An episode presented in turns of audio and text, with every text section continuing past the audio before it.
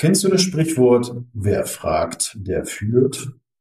Oder stehst du auch manchmal vor der Frage, fördert also der fragenbasierte Dialog und Führung die Anpassungsleistung unseres Gegenüber?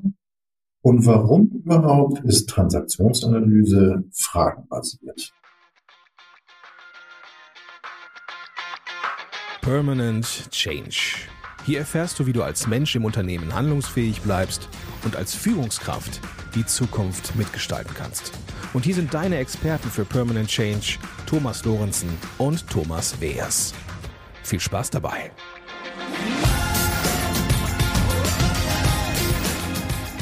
Hallo und herzlich willkommen. Ich bin Thomas Lorenzen, zusammen mit meinem Kollegen, der heute leider nicht dabei sein kann, ist Thomas Beers und wir beraten Menschen und Unternehmen dabei, den permanenten Wandel agil und selbstbestimmt zu gestalten. Ja, hallo, herzlich willkommen, liebe Zuhörer, liebe Zuhörerinnen, zu unserer heutigen Episode. Ich freue mich sehr, heute als Interviewgast hier in Hannover live und in Farbe Michael Korpun von Instability begrüßen zu können. Lieber Michael, ich finde es ganz toll, dass du dich bereit erklärt hast, heute für das Interview zur Verfügung zu stehen. Und äh, gebe gleich das Wort an dich, dass du dich vielleicht einmal kurz vorstellst, was du machst, wo du herkommst und dann steigen wir in unser Thema ein. Ja, Thomas, vielen Dank für die Möglichkeit, dass wir heute sprechen können. Ich bin Bankkaufmann, Wirtschaftswissenschaftler und arbeite mittlerweile als Organisationsentwickler und als Coach. Und wir haben so bei Instability zwei Schwerpunkte, äh, eine Organisationsentwicklungsberatung, begleiten Firmen in oder Organisationen in Entwicklungs- und Veränderungsprozessen viel äh, Strategieentwicklung, Leitbildentwicklung, Kulturentwicklung, auch Nachfolgeplanungsprozesse und äh, haben eine eigene Akademie, in der wir in Persönlichkeitsentwicklung, mhm. Teamentwicklung und Orgaentwicklung ausbilden. Ja, spannend. Und ich habe gerade ja von dir gehört, als wir uns hier begrüßt haben, dass ihr jetzt zehnjähriges schon mhm. ne? Also mhm. liegt schon auf eine lange Zeit zurück. Und du hattest gesagt, du warst vorher wo nochmal?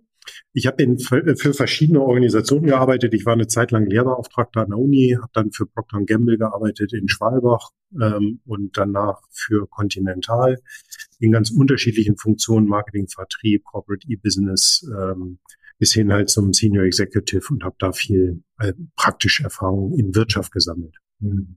Unser beide Verbindung ist ja die Transaktionsanalyse, so haben wir uns kennengelernt ja auch. Magst du einmal sagen, wie du dazu gekommen bist und äh, was dich natürlich insbesondere auch in der Transaktionsanalyse begeistert? Mhm. Ja, gerne. Also gekommen bin ich zur TA, zur Transaktionsanalyse über eine Grenzerfahrung. Ich war, äh, glaube ich, von der Uni her sehr gut ausgebildet, fachlich für das, was ich äh, tun sollte in, im Job bei der Conti aber im Umgang mit Menschen, insbesondere im interkulturellen Umfeld, in dem ich damals tätig war, äh, Europa, Nahe Osten, Nordafrika, war das extrem herausfordernd für mich, mit den unterschiedlichen Kulturen, mit mhm. ähm, Nationalitäten, mit unterschiedlichen Perspektiven gut umzugehen. Und habe die Empfehlung bekommen, als ganz junger Manager doch mal ein Coaching zu machen. Okay. Und äh, mein erster Coach war Heinrich Hage Hülsmann, ah. einer der Urgesteine der Transaktionsanalyse in Deutschland. Und das hat natürlich unfassbar viele Türen geöffnet. Und über den Kontakt mit der TA, glaube ich, hat sich dann ganz viel entfaltet bei mir im Leben. Mhm. Okay. Und wenn du so die TA heute siehst, würde sagen, was, was ist so vielleicht in zwei, drei Sätzen das Markante für dich, wo du sagst, deswegen arbeite ich gerne mit diesem Verfahren? JTA ist für mich eine Theorie der Persönlichkeit und der Beziehung. Und sie erlaubt ein sehr tiefes Verstehen von Persönlichkeit und dem eigenen Gewordensein in Beziehung. Und ich finde, die TA hat, ähm, oder Eric Byrne als Gründer und viele nach ihm haben äh, viele handhabbare Modelle entwickelt, die es ermöglichen, mit Klienten innerpsychische Prozesse oder Beziehungsthemen zu besprechen auf eine sehr leichtfüßige Art und Weise und doch gleich tiefgründig. Und das finde ich an der TA sehr charmant. Mhm. Es ist schnell zugänglich und man kommt schnell in die Tiefe. Und deshalb finde ich sie neben der Tatsache, dass ich sie inhaltlich und insbesondere das Menschenbild schätze, sehr handhabbar. Mhm. Wir arbeiten ja nun in unterschiedlichen Feldern. Ne? Du bist ja im Bereich Organisation, also wir haben in der mhm. TA ja vier verschiedene Felder. Du bist im Bereich Organisation, Organisationsentwicklung unterwegs. Ich im Bereich Beratung. Was ich jetzt beispielsweise in der TA so äh, schätze, ist eben, dass wir sehr schnell, finde ich, auch für Situationen, für die Dynamiken ähm, Modell haben, mhm. ein Konzept anhand dessen wir die Situation abreden können. Ja. Würdest du das teilen? Ja, das würde ich teilen, allerdings mit einer Einschränkung. Ähm, Im Orga-Bereich sind die Modelllandkarten, die DTA hat, ja überschaubar, weil sie vom Ursprung her eigentlich eine Theorie ist, die aus dem äh, Bereich der Psychotherapie kommt. Ja. Und äh, Byrne hat zwar im Bereich Organisation veröffentlicht, ähm, allerdings beispielsweise hat die TA keine Modelle jetzt zur Unterstützung von Strategieprozessen oder von Leitbildprozessen etc. Das erschöpft sich dann irgendwann im Orga-Bereich und viele unserer Kollegen, äh, die Transaktionsanalytiker sind, machen dann ja oft einen Theoriewechsel und gehen rüber in die Systemik oder kombinieren TA mit systemischen Denken, was ja auch durchaus geht. Mhm. Mhm. Wir selber haben uns entschieden, da einen anderen Weg zu gehen. Wir haben auf Basis der TA eigene relationale Theorien ähm, entwickelt und uns inspirieren lassen von Theorien aus ähm, relationaler Sicht, die helfen, äh, den Personen oder den menschenzentrierten Kern der TA weiterzudenken, auch für Organisationen und nicht in abstrakte systemtheoretische äh, Perspektiven wechseln zu müssen. Okay. Also ich tue mich sehr schwer, beispielsweise mit Luhmanns Systemik und damit in Organisationen zu arbeiten, weil ich das als ähm, kategorialen Bruch empfinde äh, zu der anthropologischen Perspektive der TA. Mhm. Okay.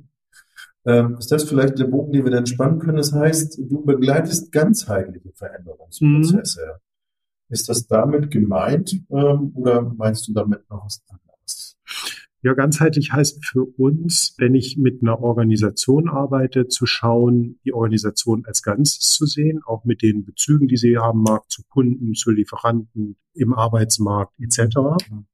Und innerhalb der Organisation auch zu schauen, achtsam zu sein mit äh, Subsystemen wie beispielsweise Teams oder bilateralen Beziehungen. Das heißt, ich finde, als Organisationsentwickler sind wir herausgefordert, sowohl auf der Ebene des Gesamtaggregats, des sozialen Aggregats der. Organisation zu arbeiten, mhm. wie auch mit Teams, wie zum Beispiel in der Geschäftsführung oder Leitungsteams oder einem Verwaltungsrat, einem Aufsichtsrat oder beispielsweise mit Einzelpersonen. Auch dort finde ich die TA eben sehr hilfreich, weil sie diese Skalierungsfähigkeit hat und ermöglicht. Ne? Klingt für mich jetzt auch so, dass du sehr sowohl auf das Organisationssystem guckst, als auch auf die Ressourcen, die Menschen, die in genau. diesem System arbeiten und ja. ähm, darauf fokussierst. Okay, ja. Es gibt so eine Aussage von dir, die greife ich immer von Thomas Wers auf, in den Kern vorstoßen. Also dazu gibt es auf der Website auch ein Schaubild. Mhm. Ja. ja. Was meinst du damit?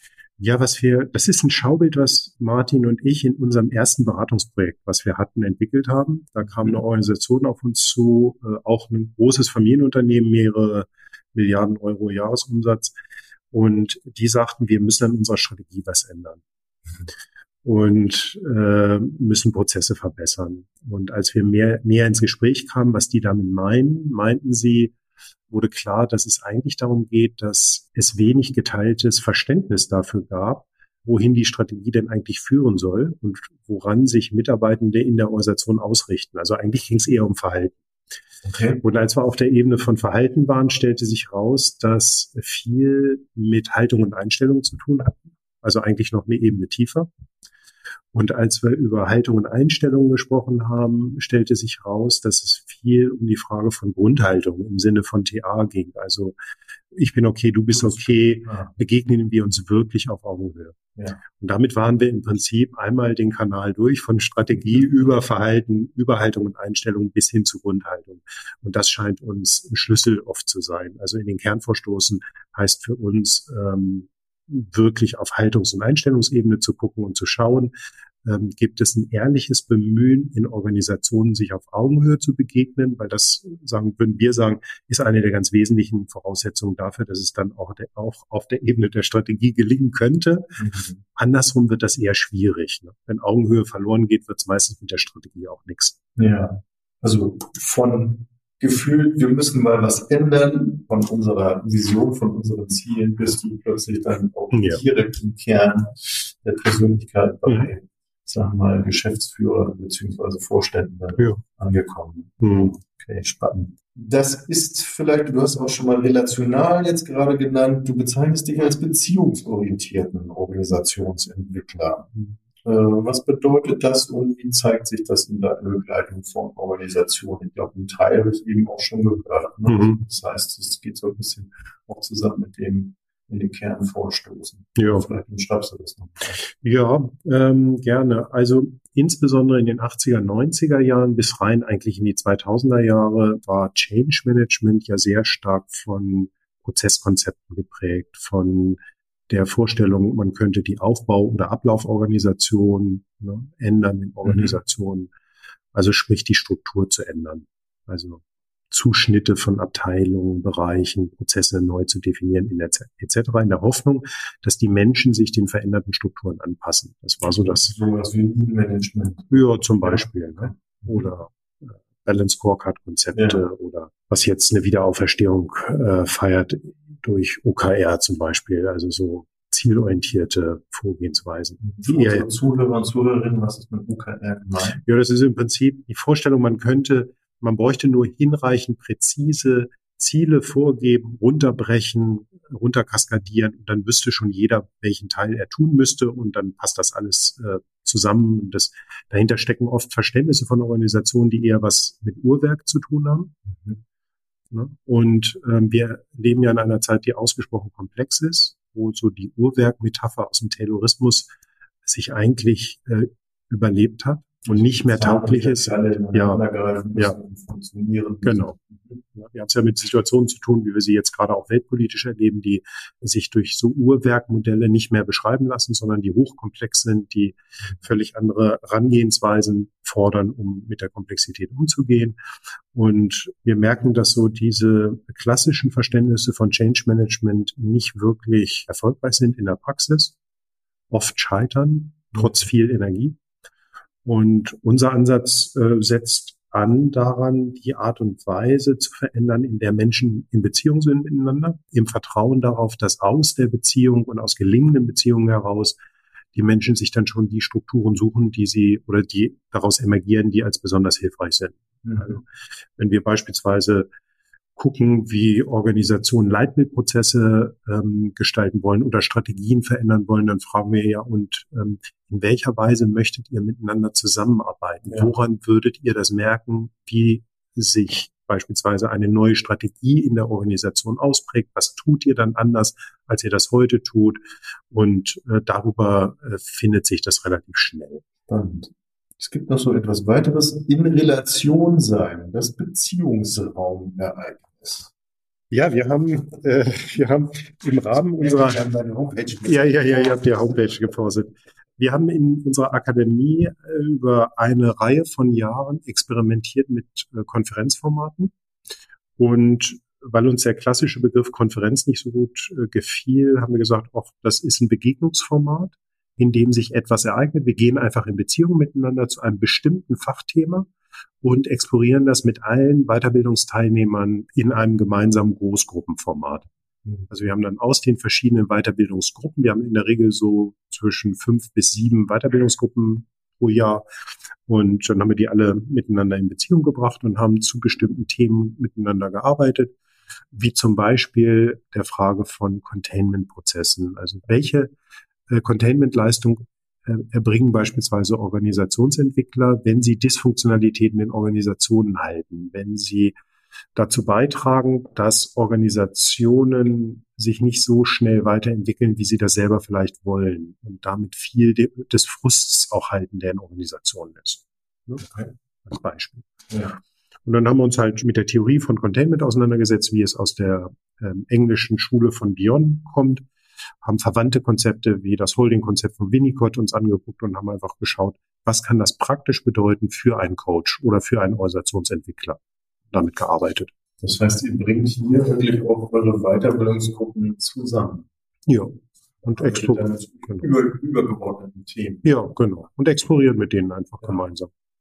Also viel auch ko-kreativ, ja. weil wir es ja in der Regel mit Leuten zu tun haben, die wiederum ihre ganz eigenen Prägungen mitbringen, Erfahrungen, die eigene Hintergründe haben. Das miteinander in Beziehung zu bringen, entspricht wiederum genau unserem Verständnis, ja. beziehungsorientiert zu arbeiten und dann zu vertrauen, dass da schon was Sinnvolles bei rauskommt. Ich spanne mal den Bogen langsam zu dem, was Thomas und mich so inspiriert hat, weswegen wir heute hier zusammensitzen. Wir haben ja einen einen, äh, unseren Jahreskongress in Osnabrück gehabt, liebe Zuhörerinnen und Zuhörer von der Deutschen Gesellschaft für Transaktionsanalyse. Und da hat Michael Kopjun einen Vortrag gehalten. Und äh, die Transaktionsanalyse hat ja mitunter die Grundannahme, der Mensch ist selbst in der Lage zu denken. Demzufolge ist und war die TA bislang ja immer sehr fragenbasiert, um unsere Klienten immer dazu einzuladen, selbst ins Denken zu kommen. Und in deinem Vortrag haben wir zumindest erlebt, dieses stille Raunen im Raum, was da war, als du deine Aussage oder eine These vertreten hast, wir müssen mehr, also wir müssen weg von Fragen hin zu Aussagen und zu einem Dialog. Und äh, dieses stille Raunen haben wir so empfunden und sagen, wow, das wäre ja ein Paradigmenwechsel. ähm, und die Frage jetzt an dich, einfach mal da ins Gespräch zu kommen. Was meinst du damit? Also, wenn du das jetzt nochmal so sagst mit dem Raunen, dann weiß ich, ging mir das in der ersten Begegnung mit dieser These ähnlich. Mhm. Und zwar war das auf einer Sommerakademie mit Matthias Sell in Goldrhein. Wir waren eine Woche zusammen mit vielen anderen Transaktionsanalytikerinnen und Transaktionsanalytikern und haben einfach experimentiert, aussagebasiert zu coachen und zu beraten und auf Fragen zu verzichten. Okay. Und am Anfang habe ich mir das gar nicht vorstellen können, weil ich so dachte, naja, wie soll denn dann das Gespräch strukturiert werden? Genau. Ja. Ne, so, wo fange ich an und so. Ne, so. Und äh, dann habe ich gemerkt, dass äh, bereits die erste Frage, die ich stellen will, in der Regel ja einen leitenden Charakter hat, weil ich damit einen Auftakt gebe oder hinführe auf etwas. Und dann habe ich mich erinnert an diese alte Grundweisheit, die in Führungstrainings immer wieder genutzt wird, wer fragt, der führt. Ja. Und dachte so, ja, ja, da ist was dran. Der Fragende gibt die Richtung vor und strukturiert damit den Prozess. Das ne, ist eine Art von Einflussnahme. Und selbst wenn es offene Fragen sind, ähm, wird dadurch aber die Aufmerksamkeit fokussiert. Das heißt, eigentlich ähm, übernimmt der Fragende damit eine wichtige führende Funktion, weil er Einfluss nimmt darauf, wie im Gespräch oder in einer Gruppe Aufmerksamkeit fokussiert wird. Und dann auch ko-kreiert wird. Und dann ko-kreiert wird, aber zunächst mal lenkt er die Aufmerksamkeit. Ne? So, das ist erstmal so ein Grundimpuls. Und das ist ja die Frage, ob das gewollt ist oder ob es auch andere Formen der Begegnung gibt, die, die anders denkbar sind. Ne? Also ja. könnte auch etwas anders emergieren. Das ist so ein erster Impuls. Ein zweiter Impuls ist, der ist eher theoretisch beeinflusst. Wir haben uns intensiv nochmal auseinandergesetzt, womit wir als Menschen mit Fragen in Beziehung kommen. Wo sind eigentlich unsere ersten Erfahrungen und welche entwicklungspsychologischen Wurzeln könnte man finden, wenn man über Fragen nachdenkt? Und als Menschen kommen wir mit Fragen äh, in Kontakt, insbesondere äh, natürlich auch eben Verhältnis zwischen Eltern und Kindern. Also wenn ja. die Mutter oder der Vater das Kind fragt. Und später dann, wenn die Kindergärtnerin fragt und wenn die insbesondere dann die Lehrer und Lehrerinnen fragen. Und eine der Grundthesen aus einer entwicklungspsychologischen Perspektive ist, dass wir tief im Unbewussten das befragt werden mit einem Autoritätsverhältnis in Verbindung bringen. Das heißt. Deswegen wahrscheinlich auch immer die in Trainings genannte Lasst bitte die Warum-Frage. Ja, genau. Ja, ja, genau. Ne? So ein Rechtfertigen. Ja. Warum ja. machst du dein Zimmer? Ja, eben, genau. Ja, ja. Und in der Art, wie du das so, so sagst jetzt, ne, merkst du schon, wo der Hase im Pfeffer liegen könnte. Also es, es könnte eben was Elterliches haben, weil ich das höre mit der latenten Kritik, warum hast du nicht? Beziehungsweise, wenn man es weniger scharf denken will, zumindest aber mit Autorität in Verbindung bringt. Ja. Also da gibt es jemand, der darf fragen und ich muss antworten. Und womit automatisch quasi eine schiefe Ebene entsteht, weil da ist jemand, der darf Fragen stellen und ich muss ihm antworten. Und daran anknüpfend hat Bodenheimer dessen Buch ich hier mitgebracht habe, ähm, warum von der Obszönität des Fragens, die These aufgestellt, dass entwicklungspsychologisch Fragen immer das Potenzial der Beschämung in sich bergen, weil es sein könnte, dass ich keine Antwort weiß. Und wenn ich jetzt an Coachings denke, könnte die Frage des Therapeuten, so klug sie auch intendiert sein mag, so gut sie methodisch und so äh, warmherzig, so warmherzig sie auch sein mag, ja. äh, natürlich und so wohlmeint, das auch in der Entwicklungsförderung intendiert ist, äh, das Risiko bergen, dass der Coachee plötzlich mit seiner ganzen Ratlosigkeit in Kontakt kommt und sich beschämt fühlt, selbst wenn das nicht die Intention ist, aber im Parallelprozess etwas reinszeniert ist, was aus der ursprünglichen Primärbeziehung sehr wohl vertraut und bekannt ist. Und auch dort ist die Frage, wäre es deshalb gäbe es andere Möglichkeiten? Könnte man Beziehungen auch anders denken? Ja.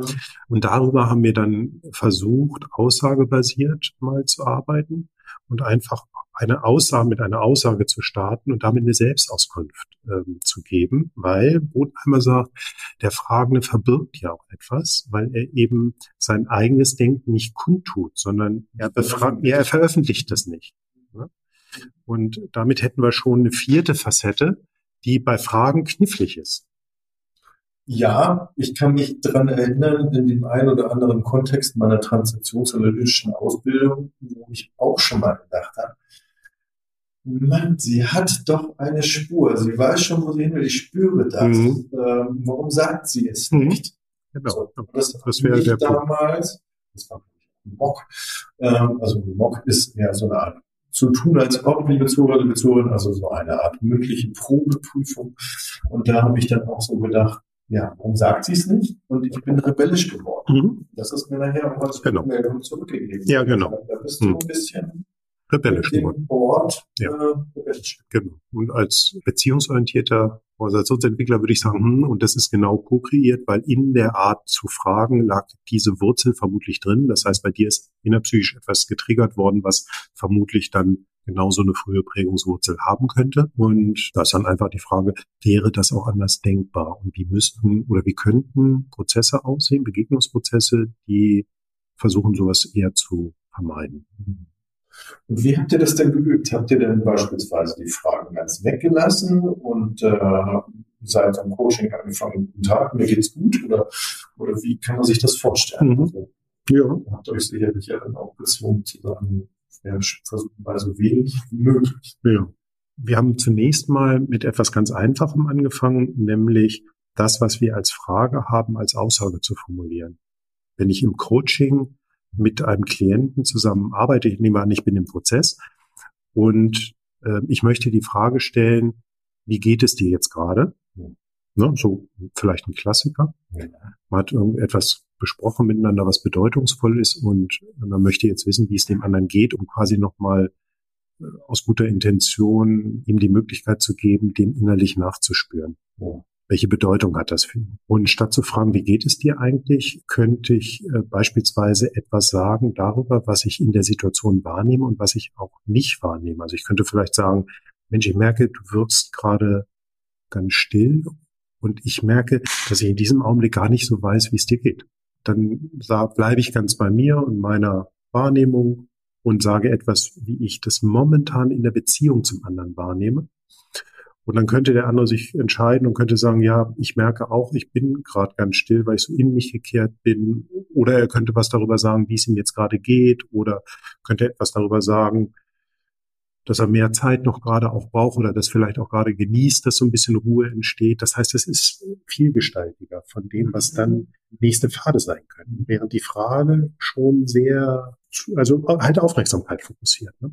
Ja, klar. Und wir eben halt auch ja im Bereich der Beratung ja auch schauen, sagen, wo ist mein Klient gerade, wo kriegen wir Kontakt, wie er fühlt, mhm. denken, verhalten. Mhm. Und dennoch frage ich mich dann auch, wenn, wenn du denn so eine Aussage tätigst, gibt es ja aber auch die Möglichkeit, ich denke jetzt auch gerade an junge Menschen zum mhm. Beispiel, die dann gar nicht reagieren. So. Und was machst du dann? dann äh, könnte es, äh, wenn, wenn dann Stille entstehen würde, würde ich sagen, scheint so zu sein, als bräuchtest du gerade noch mehr Zeit.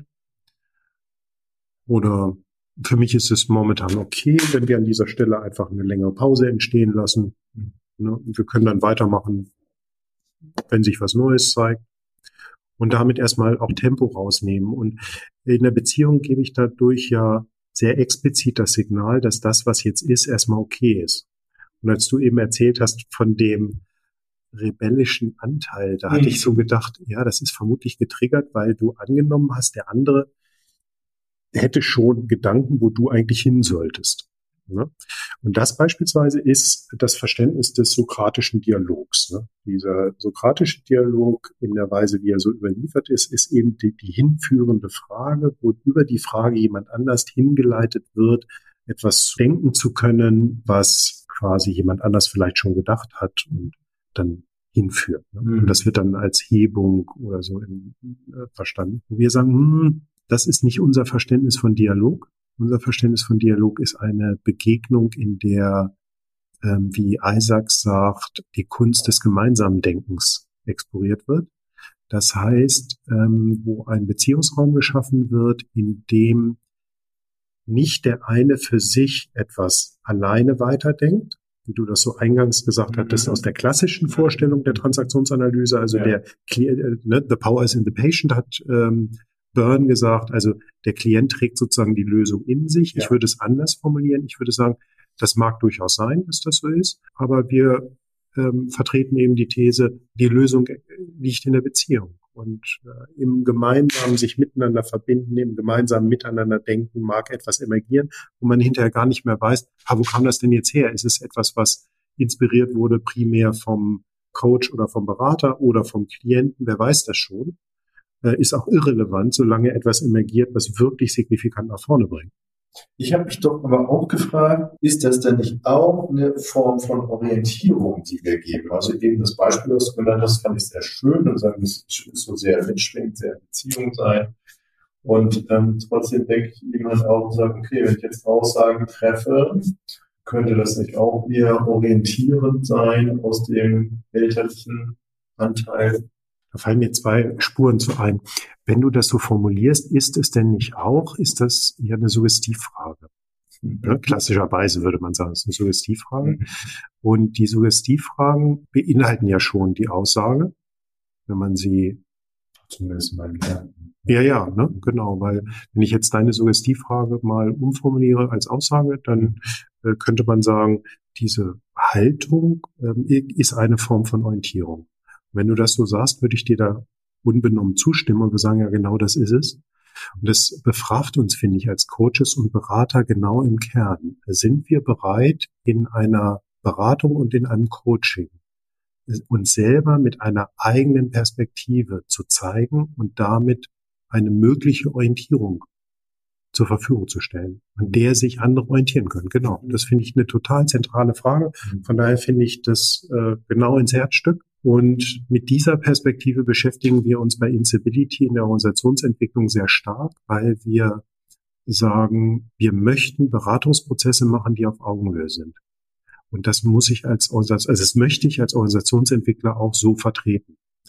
Und da gehe ich, da beziehe ich eben klar eine Position und sage, wenn ich merke, dass dauerhaft Prozesse nicht auf Augenhöhe sind, dann würde ich aus der Beziehung mich verabschieden wollen. Dann würde ich mit Organisationen nicht arbeiten wollen, wo ich merke, dass dauerhaft Augenhöhe verloren geht. Oder wenn ich in Beziehungen wiederholt merke, dass es symbiotisch wird oder dass ähm, ich wiederholt Einladungen bekomme vom Coachee oder vom Klienten, die andeuten oder signalisieren, dass er nicht bereit ist, Selbstverantwortung zu übernehmen, dann würde ich als Berater mich reinwagen und würde sagen, ich finde es gerade schwierig in unserer Beziehung, weil ich den Eindruck habe, dass das zwischen uns schräg wird und dass Verantwortung zwischen uns ungleich verteilt ist. Ich würde das benennen und würde damit klar Position beziehen. Mhm.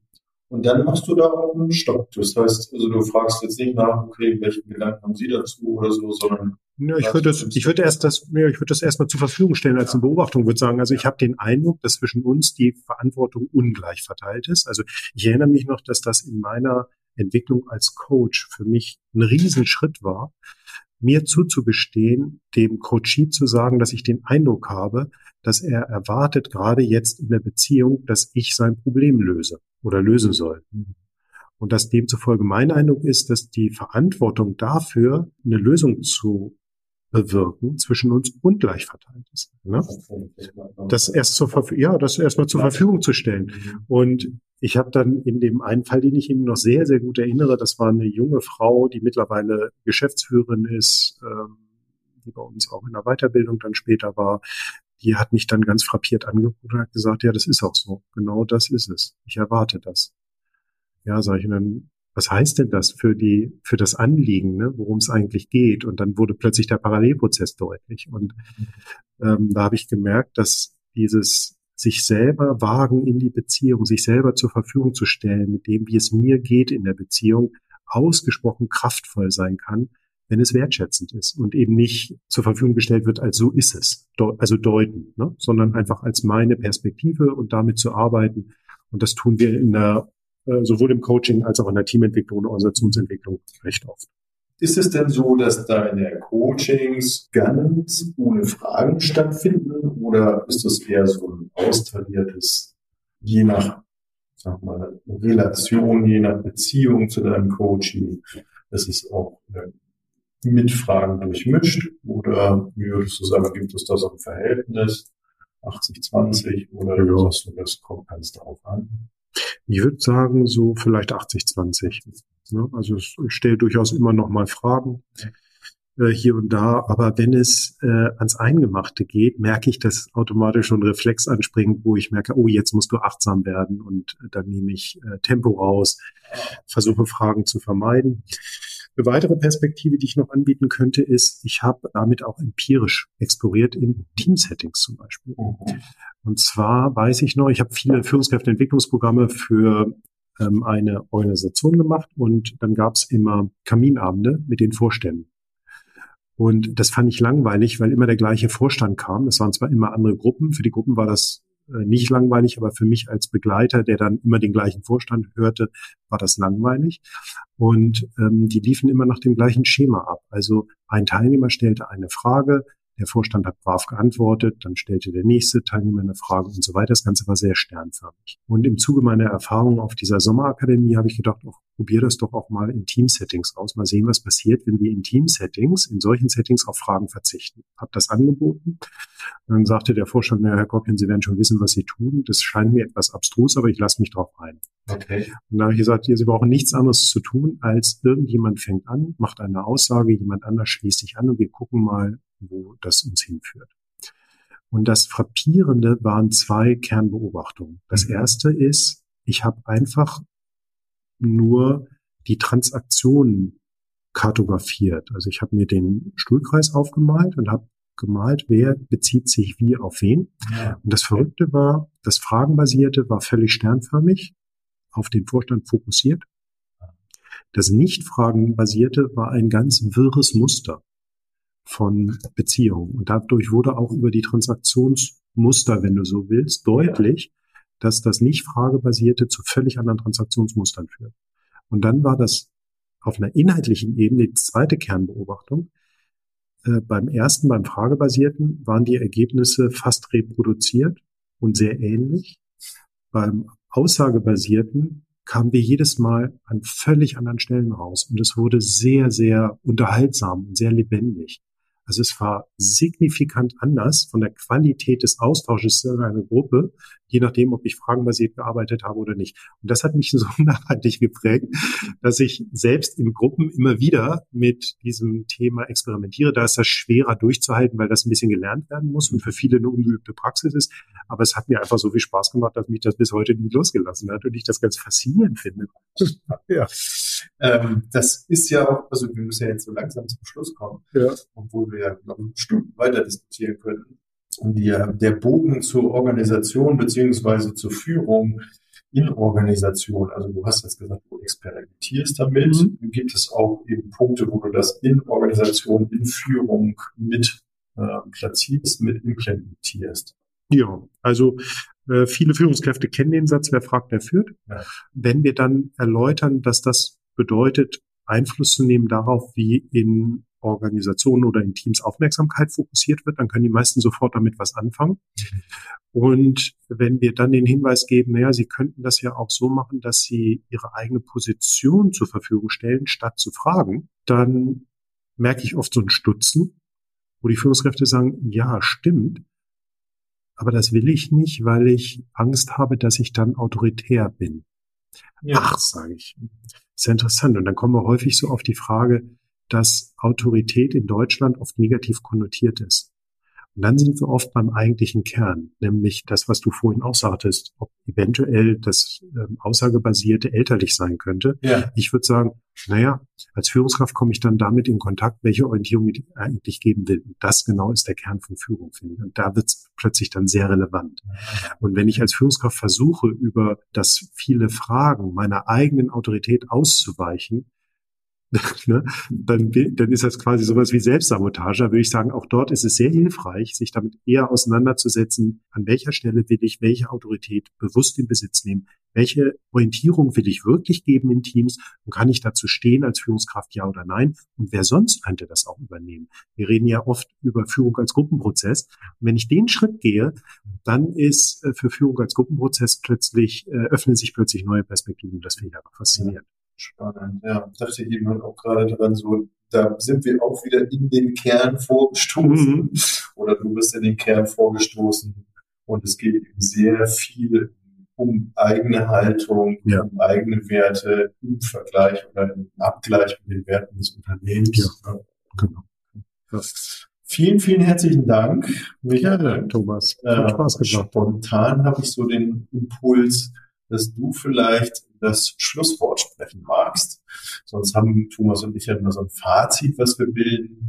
Was wäre dir wichtig, unserer Zuhörer, Zuhörer noch mitzuteilen, als Schlusswort? Ja. Dann würde ich Folgendes sagen, es nicht zu dogmatisch zu nehmen mit, mit dem Nichtfragen, sondern einfach mal das Wagnis einzugehen, damit vielleicht zu experimentieren und mal zu gucken, was passiert und sich eher lustvoll von einer praktischen, experimentellen Seite zu nähern als von einer äh, dogmatischen Seite. Klasse. Vielen, vielen Dank an dich, dass ich hier Gast sein durfte in Hannover. Liebe Zuhörer, liebe Zuhörerinnen, vielen Dank, dass ihr zugehört habt. Äh, heute ohne Thomas, der euch ganz herzlich grüßen lässt, äh, der terminlich verhindert ist, aber beim nächsten Mal ganz bestimmt wieder dabei ist. Und äh, ja, ich wünsche euch eine gute Zeit. Michael, dir eine gute Zeit. Bis zum nächsten Mal. Ja, vielen Dank, Thomas.